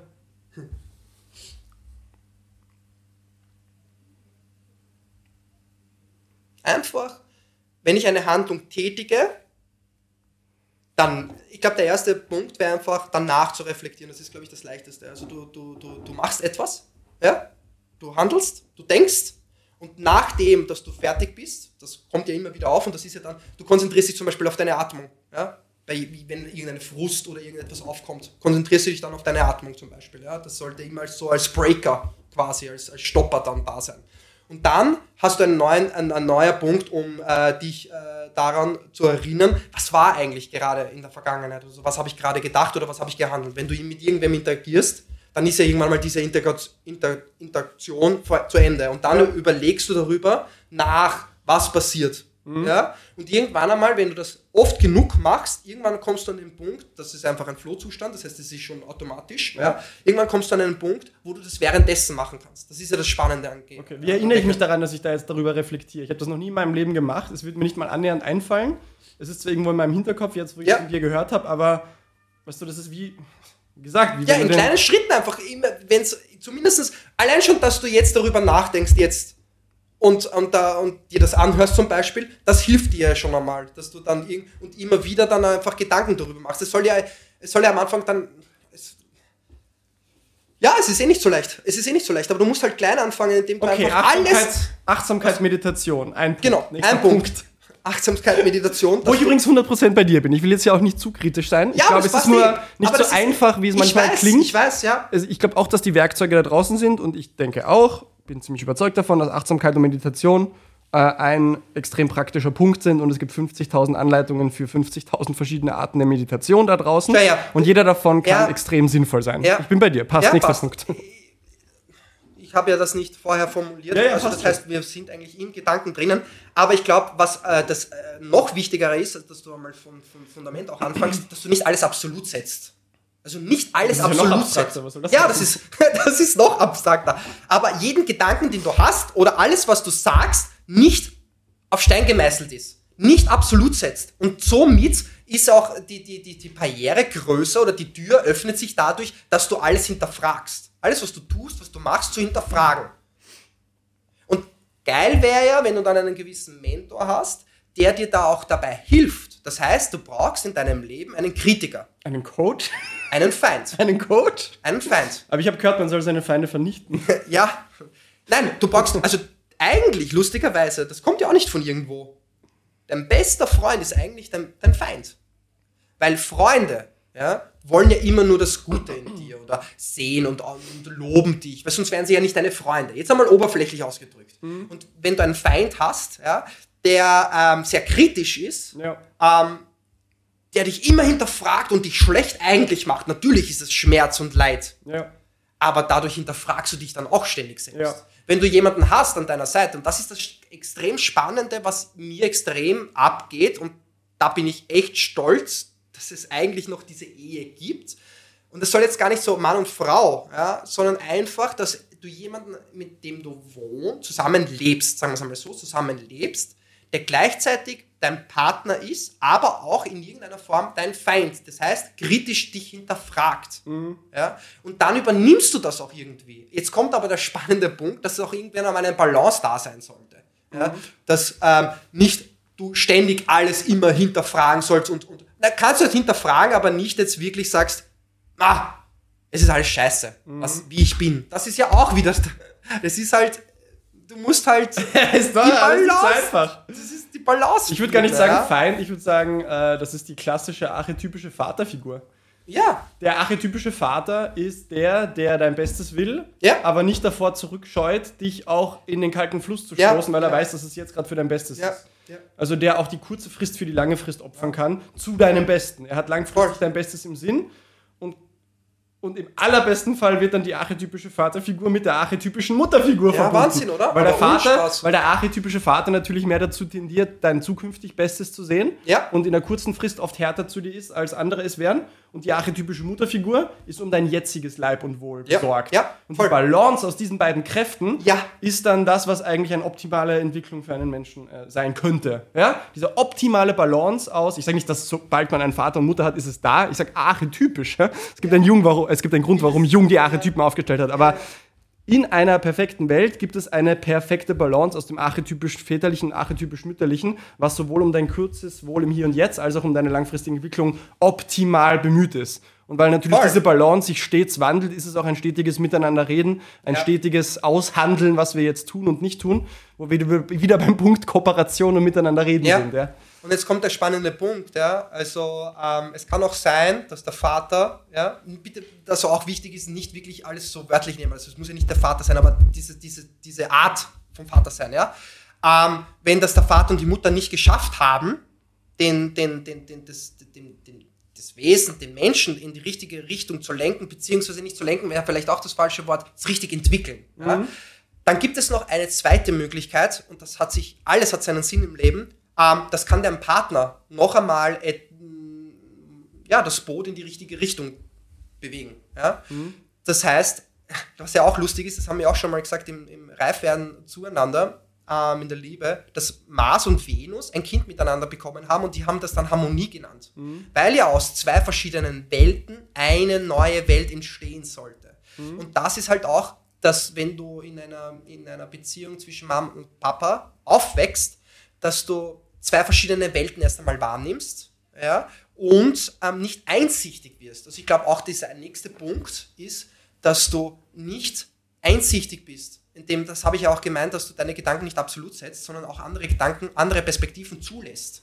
Dass irgendwas, auch wenn es schmerzhaft sich anfühlt, dass irgendwas Wahres an dem Punkt, der der Gegenüber gesagt hat, irgendwie wa- etwas Wahres dran ist. Und du musst halt dann für dich herausfinden, was du daraus machst. Du soll, weil der große, das große Problem an der ganzen Sache, dass wir extrem schnell etwas emotional nehmen und wir überhaupt nicht mehr rational denken können. Weil das Einzige, was wir haben, ja entweder Flucht oder Angriff äh, oder Selbstzerstörung. Ja? Das sind die drei Punkte, die halt dann, dann essentiell sind, weil meine Emotionen so aufkommen, dass ich überhaupt nicht Herr mehr über, über mich selbst dann bin. Und ich werde dann mehr zur Emotion, als dass ich überhaupt ähm, rational denken kann. Ja? Das ist halt auch wieder, was wir uns dann auch nicht mehr so bewusst sind. Und da müssen wir auch wiederum damit spielen. Aber was du gut beschreibst mit der Vaterfigur, das ist ja auch dann spannend. Das konnte der Vater dann aber auch nur, weil er dann weniger Gefühle zulassen hat oder komplett unterdrückt hat als die Mutter. Weil das war ja immer so gut Bad Cop. Das hat ja auch alles seinen Sinn gehabt, dass die Mutter die liebevolle war. Das heißt, wenn das Kind geschrei, geschrien hat, dass sie es aufgenommen hat. Was hat der Vater gemacht? Der Vater hat dann zu dem Sohn gesagt, ja, weil er wollte der Starke, die Männlichkeit wollte die Starke sein, reiß dich zusammen. Ja? Und bei der, bei der, bei der, bei, bei, beim Weiblichen hat man eher gesagt, oh, lieb, und Ja. das hat eher die Mutter übernommen. Ja. Und da ist auch der Punkt, dass wir da eine Balance auch wieder brauchen. Keines davon alleine Im Schnitt, genau. nur gut. Genau. Also mehr zum Menschen zu, zu werden eigentlich. Und wenn du Ja? beides davon hast, in einer guten Balance, dann ist es im Schnitt für deine Entwicklung das unter Anführungsstrichen Beste. Genau. Und wir sind aber noch nicht an dem Punkt. Also wir sind noch lange nicht an dem Punkt, wo, wo wir sagen können, im Schnitt haben wir das in einer Balance. Wir versuchen ja eh jetzt eigentlich immer mehr in diesen Gender-Rollen komplett auszutreten, ja, was aber natürlich auch seine Nachteile mit sich zieht. Eh logisch. Eh logisch. Und da, wir leben gerade in einer Welt, wo sich komplett alles umstrukturiert, zumindest umbauen möchte. Und das ist eigentlich der span spannende Punkt. Und ich glaube, das ist halt, dass wir halt dann ständig darüber auch nachdenken, über uns. Ja? Und auch, ich glaube, einer der allerwichtigsten Punkte, so wie jeder Punkt bis jetzt, ähm, Der allerwichtigste Punkt, ja, aber jetzt so ohne Spaß, alle anderen. mit sich allein zu sein. Im Stillen. Ja. Ohne Handy, ohne Musik. Sondern einfach, all- und das ist ja das Spannende, und irgendwann stellt sich das von, von selbst ein. Mhm. Also, dass, dass, du- dass du merkst dann, ich glaube, du musst mit deinen Gedanken alleine sein. Ja. Wenn du ständig in, in, in einer Reizwelt lebst, und das bedeutet, du hast WhatsApp, du schreibst ständig deinen Freunden zu, die gar nicht, also zurück, die gar nicht bei dir sind. Ja. Dann Fernseher, dann ähm, du musst kochen, du musst das machen, du musst das machen, du musst arbeiten. Dass du gar nicht Zeit hast, die Gedanken aufkommen zu lassen, Ja. Und sie auch zu sehen, bewusst zu sehen. Ja. Ja? Und ich glaube, das ist halt die Form von Meditation, die einem dann das noch wichtiger ist als früher, wirklich noch wichtiger als früher. Meditation ist noch wichtiger als früher, weil früher hatten wir ja gar nicht so die Interaktion mit, den ganzen, mit der ganzen Technologie, dass wir uns bewusst Zeit nehmen, still zu sitzen, 60 Minuten, und wenn die Gedanken aufkommen, einfach auch sie wahrzunehmen, aber nicht weiterzudenken und auch einfach darüber im Nachhinein dann später, wenn die Meditation zum Beispiel zu Ende ist, zu reflektieren, was da eigentlich alles aufkommt und was da, was da, was da einfach in mir schlummert. Ja? Und, und dann, das ist ja der nächste Punkt, du, du machst das zuerst, so wie alles, so wie dem, im Triathlon, dass du deine dein Hit-Einheit isoliert machst.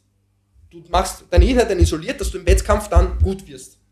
Ja? Das heißt, du splittet das Ganze. Genauso solltest du mit der Meditation machen. Du splittest das alles, du machst es isoliert, du setzt dich hin in einen stillen, ruhigen Raum, bis du das in deinen Alltag integrieren kannst, dass du eigentlich ständig meditierst, gefühlt, ja, und dass, wenn Gedanken aufkommen, dass du auch währenddessen darüber reflektieren kannst und dich einfach beobachtest. Du beobachtest einfach. Du beobachtest dein menschliches Dasein, dein, dein, deine, deine, deine Fähigkeiten, wie du durch die Welt gehst, deinen Alltag, solltest du einfach nur beobachten. Ja? Also es wärst du ein Mensch, der zwei Menschen eigentlich irgendwie ist. Also Ja. der Geist beobachtet den Körper und das Gehirn. Das kann man sich eigentlich so vorstellen. Ja. Und äh, du beobachtest dich einfach so, wie du bist. Wa- wa- Was übrigens eine Sache ist, die viele Leute, die gut und lange meditieren können, tun, die, Ja. das, die, die beschreiben das genauso. Ja. Dieses plötzliche Gefühl von, da ist nicht nur eines in mir, Ja. da ist etwas, was etwas anderes in mir beobachten Ja, kann. der Was Geist. das- Was Das ist der Geist, Frage aufwirft, ja. Moment einmal, was ist dann das, was das andere beobachtet und kann das auch beobachtet werden? Und dann Ja. gibt es wieder manche Leute, die sagen, die gehen dann noch eine Stufe. Also es ist ja sehr faszinierend. Also ich würde auch sagen, wenn du mich nach meinem drei, zwei bis drei Punkte Plan fragst, das habe ich eigentlich früher auch schon oft gesagt, hier ist der einfache Zwei-Schritt-Planpunkt für ein gutes Leben. Finde heraus, was du wirklich willst, was dich antreibt und was dir Bedeutung gibt. Richte dein Leben danach aus. Bam, Punkt, Ende Gelände, danke. Also ich würde auch sagen, es gibt einen, es gibt einen verallgemeinerbaren Punkt, der für alle gilt, nämlich finde irgendeine Art, Mittel und Weg, um drauf zu kommen, wer du eigentlich bist und was du willst im Leben. Ja, ja. Und das ist halt, das kann sehr gut Meditation und Achtsamkeit sein. Ja. Das kann Gebet sein in einem religiösen Kontext. Das kann whatever sein. Ja? Also finde diese Momente, wo du Ruhe und Achtsamkeit zulassen kannst. Und dann werden lustigerweise Antworten oder auch neue Fragen von ganz alleine kommen. Wir wissen alle aus Erzählungen, aus Anekdoten, auch aus Studien äh, von, äh, von allen möglichen Leuten. Denk an, wie gesagt, ich habe das schon 10.000 Mal zitiert. Denk an die größten Wissenschaftler der Welt, die dir alle sagen, sie beschäftigen sich ewige Zeit mit einem Problem und dann kommt die Lösung oder der, der, der, der lösende Schritt kommt dann plötzlich zu ihnen in einer Vision, im Traum, im whatever. Ja? Ja, weil das Unterbewusstsein schlummert und arbeitet. Genau, das heißt, finde irgendeine Möglichkeit, einmal Reize auszugrenzen, sei, sei einfach mal und es werden Dinge aufpoppen. Es könnten neue Fragen sein, die dich wieder in neue Richtungen Genau. äh, schieben, oder es könnten plötzlich Lösungsansätze für Dinge sein. Das ist relativ verallgemeinerbar. Sei es, also allgemeinerbar, sei es die Meditation, sei es das Gebet, whatever, Achtsamkeit. Finde irgendeines dieser Tools, um Ruhe und Achtsamkeit zu schaffen und es wird was geschehen in dir. Es wird dich in neue Richtungen drängen oder es werden Lösungen kommen. Und dann Punkt zwei, richte dein Leben danach aus. Das ist dann halt wieder individuell. Das ist dann halt wieder, okay, was heißt das jetzt? Heißt das jetzt, ich soll mehr von einer Sache machen? Heißt das, ich soll weniger von einer Sache machen? Heißt das, ich sollte meinen Freundeskreis wechseln? Heißt das, ich sollte Land wechseln? Heißt das, ich sollte Anstellung wechseln? Heißt das, ich sollte anfangen zu schreiben, anfangen zu podcasten, noch ein Studium beginnen? Heißt das, ich soll auf die Hütte im Berg ziehen? Heißt das, ich soll noch mehr All-in in mein Business gehen? Weißt du, das ist dann wie Sand am Meer. Das ist so individuell, dass du es nicht verallgemeinern kannst. Das ist dann nur noch eine Frage von, okay, im Schritt 1 bin ich auf etwas draufgekommen, was sehr handfest meines sein könnte. Und dann richte ich halt so sehr ich nur kann den Rest meines Lebens danach aus. Und da bin ich ja eben immer noch der große Advokat von Baby Steps. Ja? Du hast jetzt die erste Idee, was du tun solltest oder nicht tun solltest, was gut wäre, was nicht gut wäre. Und dann fängst du auf der kleinstmöglichen Ebene an, um dich dahin zu entwickeln. Ja? Um dich in diese Richtung zu entwickeln. Diese Sache mehr zu machen, diese Sache weniger zu machen, was auch immer. Du musst halt, also Veränderung. Um Veränderung aus, auszulösen, braucht es Veränderung. Nein, nein, nein, nein, Massimo, es braucht Rework. Rework! Aber Rework ist die Veränderung. Rework ist die personifizierte Veränderung. Aber das Perverse Warte, ein letzter Sache- Punkt ja? noch. Ähm, und das ist ja eig- eigentlich, das wäre eigentlich schon alles. so simpel das klingt, so, so, so zart ist es dann in, im echten umsetzten Leben. Aber es gibt noch einen Zusatzpunkt, 2.5 quasi, und das ist, dass man stets achtsam für Richtungswechsel ist, weißt du? Weil in Schritt 1 bist du ja auf etwas draufgekommen. Auf eine neue Frage, die dich beschäftigt, oder auf einen Lösungsansatz, ja. auf einen ja. neuen Lebensweg oder auf die Festigung eines alten Lebensweges. Mhm. Ähm, und das ist nie der Weisheit letzter Schluss. Along the way, along the journey tun sich neue Abzweigungen auf, tun sich neue Ebenen auf und du musst stets offen dafür bleiben, die auch zuzulassen. Ja? Das heißt, Punkt 2.5, wenn du dann dabei bist, dein Leben auszurichten, neu auszurichten oder zu festigen, ist dann weiterhin offen bleiben für die neuen Dinge, die kommen. Ja? Du musst trotzdem weiterhin diese Ruhe und Achtsamkeit auch immer wieder mal praktizieren, damit du auch stets den Check-up hast. Bin ich jetzt noch okay? Bin ich jetzt noch auf dem richtigen Path? Ja? Weil viele Leute denken, das Leben funktioniert so. Ja? Du beginnst da, linearer Weg zur Verbesserung. Aber das gibt es nicht. Das ist eine Illusion. Es ist immer der hier. Yeah. Ja? Es ist mal ein extrem zacher, geiler Aufstieg, wo du hin willst, gefolgt von einem Drop gefolgt von einem Umweg, gefolgt von einem Rückschritt, gefolgt von einem umso größeren Sprung nach vorne, gefolgt von einem Rückschritt, gefolgt etc. Weißt du? Das ist so, das muss so sein. Und das funktioniert nur, wenn du offen bleibst und die Zeichen zulässt, auch wieder neue Abzweigungen zu finden.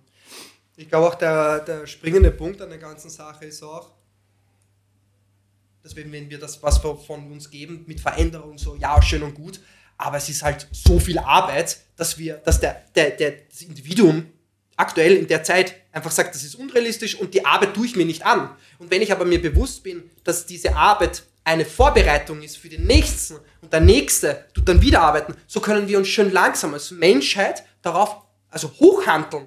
Das ist ja das große Ziel am Ende des Tages. Und ich glaube, das fehlt dem Menschen ein bisschen, dass er sagt, gut, wir leben jetzt im Hier und Jetzt und ich mache das so, wie es jetzt gerade, wie, wie meine Begebenheiten, wie meine Fähigkeiten sind. Ich kann, in diesen Rahmen kann ich nicht mehr machen. Aber wenn wir davon ausgehen, dass wir, wenn wir jetzt beginnen, uns zu verändern und auch dementsprechend etwas anders machen, auch wenn es unrealistisch ist, dass wir in diesem Leben daraus einen Profit ziehen. Und ich glaube, das ist der springende Punkt. Ja, ja, ich sage nicht, dass du in diesem Leben. Also ich glaub, ja, aber das ist der springende Punkt, warum wir es nicht tun, weil wir daraus keinen Profit haben. Wir haben keinen Profit ja, davon. Ja und nein. Also ich glaube, es ist zu 1000 Prozent zu jedem Punkt in deinem Leben möglich, dein persönliches Leben besser zu machen, als es Ab, ist. Eh, weißt du? aber, der, Keine der Frage. Nicht, aber der noch nicht einmal ich begonnen nicht, hat. gesellschaftlich. Der, ja. Schau mal mit Sport an. Sagen wir, du bist 70 Jahre alt. du hast ein verkorkstes, ja eh. schlimmes eh. Leben geführt. Ich weiß. Es ist absolut nicht unmöglich, noch Dinge zu tun und anders ich zu machen, weiß, ja. dass du noch wunderschöne, tolle Jahre hast. Ja. Bis zu deinem Tod. Ja, absolut. Aber geh mal von einem aus, der noch nie Sport gemacht hat. Ja. Der sagt, der tut sich das nicht mal an, der hat nicht mal die Motivation, weil er nicht versteht, dass es nicht um sein Leben geht. Es ja. geht um unser aller Leben. Und auch ja, um das nächste Leben. Sport ist kein gutes Beispiel, weil Sport ist eine Nein, Sache, schau mal, nicht auf den Sport, warte, nicht auf den Sport, aber nicht auf den Sport draufhängen, sondern was im Kopf passiert was im Kopf passiert. Ja, aber wenn du schon ein Beispiel geben willst, dann gib ein gutes Beispiel. Wenn du sagst Sport, der tut sich das gar nicht an. Das ist ein scheiß Beispiel, weil selbst der 70-Jährige, der sein Leben lang keinen Sport gemacht hat, kann noch anfangen und noch in seinem eigenen Menschenleben die Benefits davon ziehen. Ein viel besseres Beispiel wäre generationsübergreifende Konflikte und Traumata. Weißt du? Ja. Es ist kaum möglich, in einer Generation Karma. eine Sache zu lösen, die seit fünf Generationen ja, in einer Familie absolut. schlummert. Ja. Fäden, äh, unterbewusste Dinge, Traumata. Ja, ja. Und da würde ich sagen, ja, passt, aber wenn du anfängst, kannst du in der nächsten oder übernächsten Generation es so sehr richten, dass es schön ist. Ja, voll, danke dir. Also es voll, gibt Ebenen, gemeint, ja. wo im eigenen Menschenleben noch alles richtbar ist, ja. selbst in einem Jahr. Und es gibt Themen, wo ich dir recht gebe, wo du sagst, da spielst du das Long Game. Ja. ja? Und es gibt solche und solche. Voll. Aber das Schöne an diesem Gedanken ist ja auch, es gibt immer auch Punkte, die dir im Hier und Jetzt und die deinem, dir und deinem Umfeld im Hier und Jetzt eine schönere Zeit geben und dann auch noch diese Samen für eine positivere nächsten 100 Jahre sind. Also, du, you can have your cake and eat it too. Ja, ja, wenn, du dem, wenn du den Weg des Guten beschreitest, hast du beides im besten Fall. Ein besseres Hier und Jetzt und schöne Samen für die Zukunft. Voll. Ja. Aber ich glaube, das äh, ist ja auch das, was an dieser Erkenntnis dann irgendwie fehlt. Ja? Der, der sich da überhaupt nicht damit auseinandersetzt. Ja, weißt. Du? Und das wird ja auch niemandem beigebracht. Also, äh, wo? Also in der Schule nicht, also nirgendwo. Außer ja. du hast auf einmal wie aus dem Nicht, entweder, das ist ja das Schöne, du hast die dementsprechenden Eltern, die sich dann mit dir auseinandersetzen mhm. und die haben sich auch damit auseinandergesetzt. Oder du hast auf einmal aus dir selbst heraus Ja. diese intrinsische Motivation. Ja, weil, aber da ist auch, wie es bei mir zum Beispiel war, weil ich Verantwortung übernommen habe. Mhm. Durch meine Tochter, weil ich gesehen habe, okay, so wie ich alleine durch die Welt gehe, Ja. Wer kann ich denn? Das, das geht nicht. Also, so wie ich früher war Mhm. Ja. und gedacht habe, Ja. das ist verantwortungslos und ich möchte niemals, dass meine, meine, meine Tochter auch durchs Leben so geht, aber ich komme zu dem Entschluss, dass es vielleicht trotzdem notwendig ist, um selber drauf zu kommen. Aber nur, das ist, das habe nicht ich gesagt, ja, nur dumme Menschen glauben daran, dass äh, sie aus eigenen Erfahrungen lernen. Man sollte aus den Erfahrungen von anderen lernen, Was ja lustig um ist, weil wir sich beide, weil weiterzuentwickeln. wir beide einen guten Freund und Hobbyphilosophen haben, der sagt, er will so wenig von irgendwem anderen Ja. lesen, wie nur irgendwie möglich, Ja, weil er ich- sich wirklich sein eigenes Konstrukt bilden Ja, aber er ist noch jung. auch- Er ist wirklich noch jung. Das ist auch ein lustiger Ja, es ist wirklich ein lustiger Ansatz. Und ich glaube halt, wenn wir schon bei dem Thema sind, dass er schon eine Abkürzung machen könnte. Aber das will er halt nicht. Ja? Aber er lebt eh noch lang genug. Ja? Aber ich glaube, irgendwann muss der Punkt kommen, wo er das dann auch aus von anderen äh, sich das ansieht und dann äh, natürlich Mhm. Ja. sich weiterentwickeln könnte. Ja? Aber Auf jeden Fall, es braucht irgendeinen Antrieb, irgendwas muss passieren, dass man eben sich mit sich beschäftigen will und dem Leben und Achtsamkeit praktiziert. Bei dir war es anscheinend äh, Partnerschaft und Tochter vor allem. Ja. Äh, bei mir war es eher der Weg der einfach de, des Zeithabens, ja. Weil wenn ich jetzt an mein erstes Studium auf der WU denke, äh, ist es ja unter Anführungsstrichen ein Vollzeitstudium, aber ich hatte so viel Zeit, weißt du? Ich habe nur einen kleinen, so toll. ich habe nur einen kleinen geringfügigen Job. Na, ich habe ja auch sonst Ja, nichts ja, gemacht. ja. Es gibt ja manche Leute, die 20, 30 Stunden daneben hackeln. Ich habe nur äh, 10 Stunden die Woche gemacht und das auch nur für zwei, drei Jahre. Ähm, das heißt, ich habe echt viel Zeit gehabt. Ich habe wirklich einfach viel Freizeit gehabt, trotzdem Sport und so weiter. Ähm, die ich einfach Zeit hatte, mich treiben zu lassen. ja, du? voll. Ich habe mich durch Internet treiben lassen können, durch Vorträge, durch Podcasts, durch diverseste Videos, durch Gespräche mit Leuten, ähm, die mich natürlich in extreme komische Sackgassen auch gebracht haben, wenn wir jetzt zum Beispiel über Sport und Ernährung Ja, reden. ja. Ich war der ärgste Keto, also der ärgste. Ich war ein Keto Gläubiger oder ich habe gedacht, das kann super sein, Intermittent Fasting, diverse Sachen, weißt du? Ähm, und dann lässt du dich einfach weiter und weiter und weiter treiben und kommst aber plötzlich über kurz oder lang, du kalibrierst und pendelst dich irgendwo auf einem schönen, guten Weg ein. Hoffentlich. ähm, und da, bei manchen braucht es einen harten Auslöser. Bei manchen kommt es Ja. von allein, wenn einfach nur Zeit da Ja, ist. ja. Und durch das ich Ja, Freiraum ja und. Zeit hatte, Genau, ja. kam es dann einfach. Hat, lang, hat mehrere Jahre gebraucht, Ja. um mich ungefähr da einzupendeln, wo es vielleicht einigermaßen gut ist.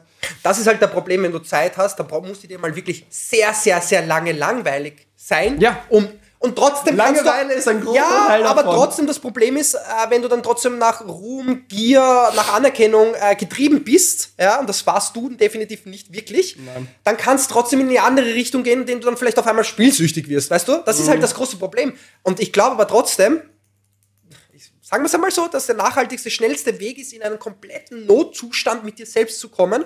Und da kann ich zum Beispiel ein richtig geiles Buch empfehlen. Ähm, Liebe äh, neu denken.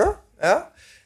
Die Autorin ist komplett in einen Notzustand mit sich selbst gekommen, weil sie betrogen worden ist. Und somit hat sie alles reflektiert, ihr ganzes Dasein, Liebe, hat sie versucht neu zu verstehen und am Ende des Tages nicht mit Hass und Unwissenheit ihren Partner gegenüber quasi die Schuld zuzuweisen, sondern die Verantwortung über sich selbst zu nehmen, weil sie Kinder hat. Ja. Weil sie Verantwortung über und sie kann nicht so gehasst durchs Leben gehen, Ja. weil das einen Einfluss hat auf alle. Und dieser Bewusstsein hat sie dann versucht, ein Buch zu schreiben, was richtig genial ist. Ja? Und da kommen eigentlich eh die Punkte, die wir eigentlich reden, eigentlich ziemlich gut äh, zum Ausdruck. Und ähm, geht's mit euch selbst in einen Notzustand. Ja? Und genauso wie, genauso wie beim Training. Genau, Ja, Krisen können schon ein Ja. starker Auslöser Ja. für Veränderung sein. Voll. Aber Krisen können dich auch killen, weißt du? Absolut. Krisen können dich Absolut. körperlich oder geistig. Da wären wir wieder bei der Balance. auch Da so wären wir wieder Balance. Dass es ist ein zweischneidiges Schwert. Es ist High Risk, High Reward. Ja, definitiv. Eine Krise ist definitiv High Risk, High Reward. Es kann dich killen oder es kann dich auf einen guten Weg der Heilung bringen. Ne? Das ja. Oder vielleicht muss es dich killen, um dann zu he- geheilt zu werden. Genauso wie der Phoenix aus der Asche. Das ist so ein Trope, den man Ja. immer wieder hört, wenn du verändern willst. Veränderung bedeutet auch das Absterben von Alten und das ist fast immer mit Schmerz verbunden, weil etwas Altes absterben muss und Ja. musst einen Teil von dir wegbrennen lassen, damit etwas Neues ähm, keimen kann daraus. Ja. Wie bei einem Wald. Ich meine, denk an einen Waldbrand, an einen natürlich ausgelösten. Ein natürlicher Waldbrand rafft den Wald dahin und bietet fruchtbaren Boden für komplett neues Wachstum. Ja. Es gibt gewisse Samen, die nur dann sprießen können, wenn sie eine gewisse Temperatur, einer gewissen Temperatur ausgesetzt sind, die nur in einem Waldbrand erreicht werden kann. Und tut euch mal den Gefallen, googelt einmal Wildfire Growth oder Wildfire Regrowth oder sowas, Timelapse auf YouTube. So tolle Videos, wo ein, ein Brand ein, ein Stück Wald dahin rafft, nur noch Asche und dann über ein paar Wochen, Tage und Wochen instant neue Sachen raussprießen und das in wenigen Wochen, Tagen, Wochen wieder mega grün besiedelt ist, weißt du? So ist das halt im Leben. Ja? Altes muss sterben, damit Neues gedeihen kann.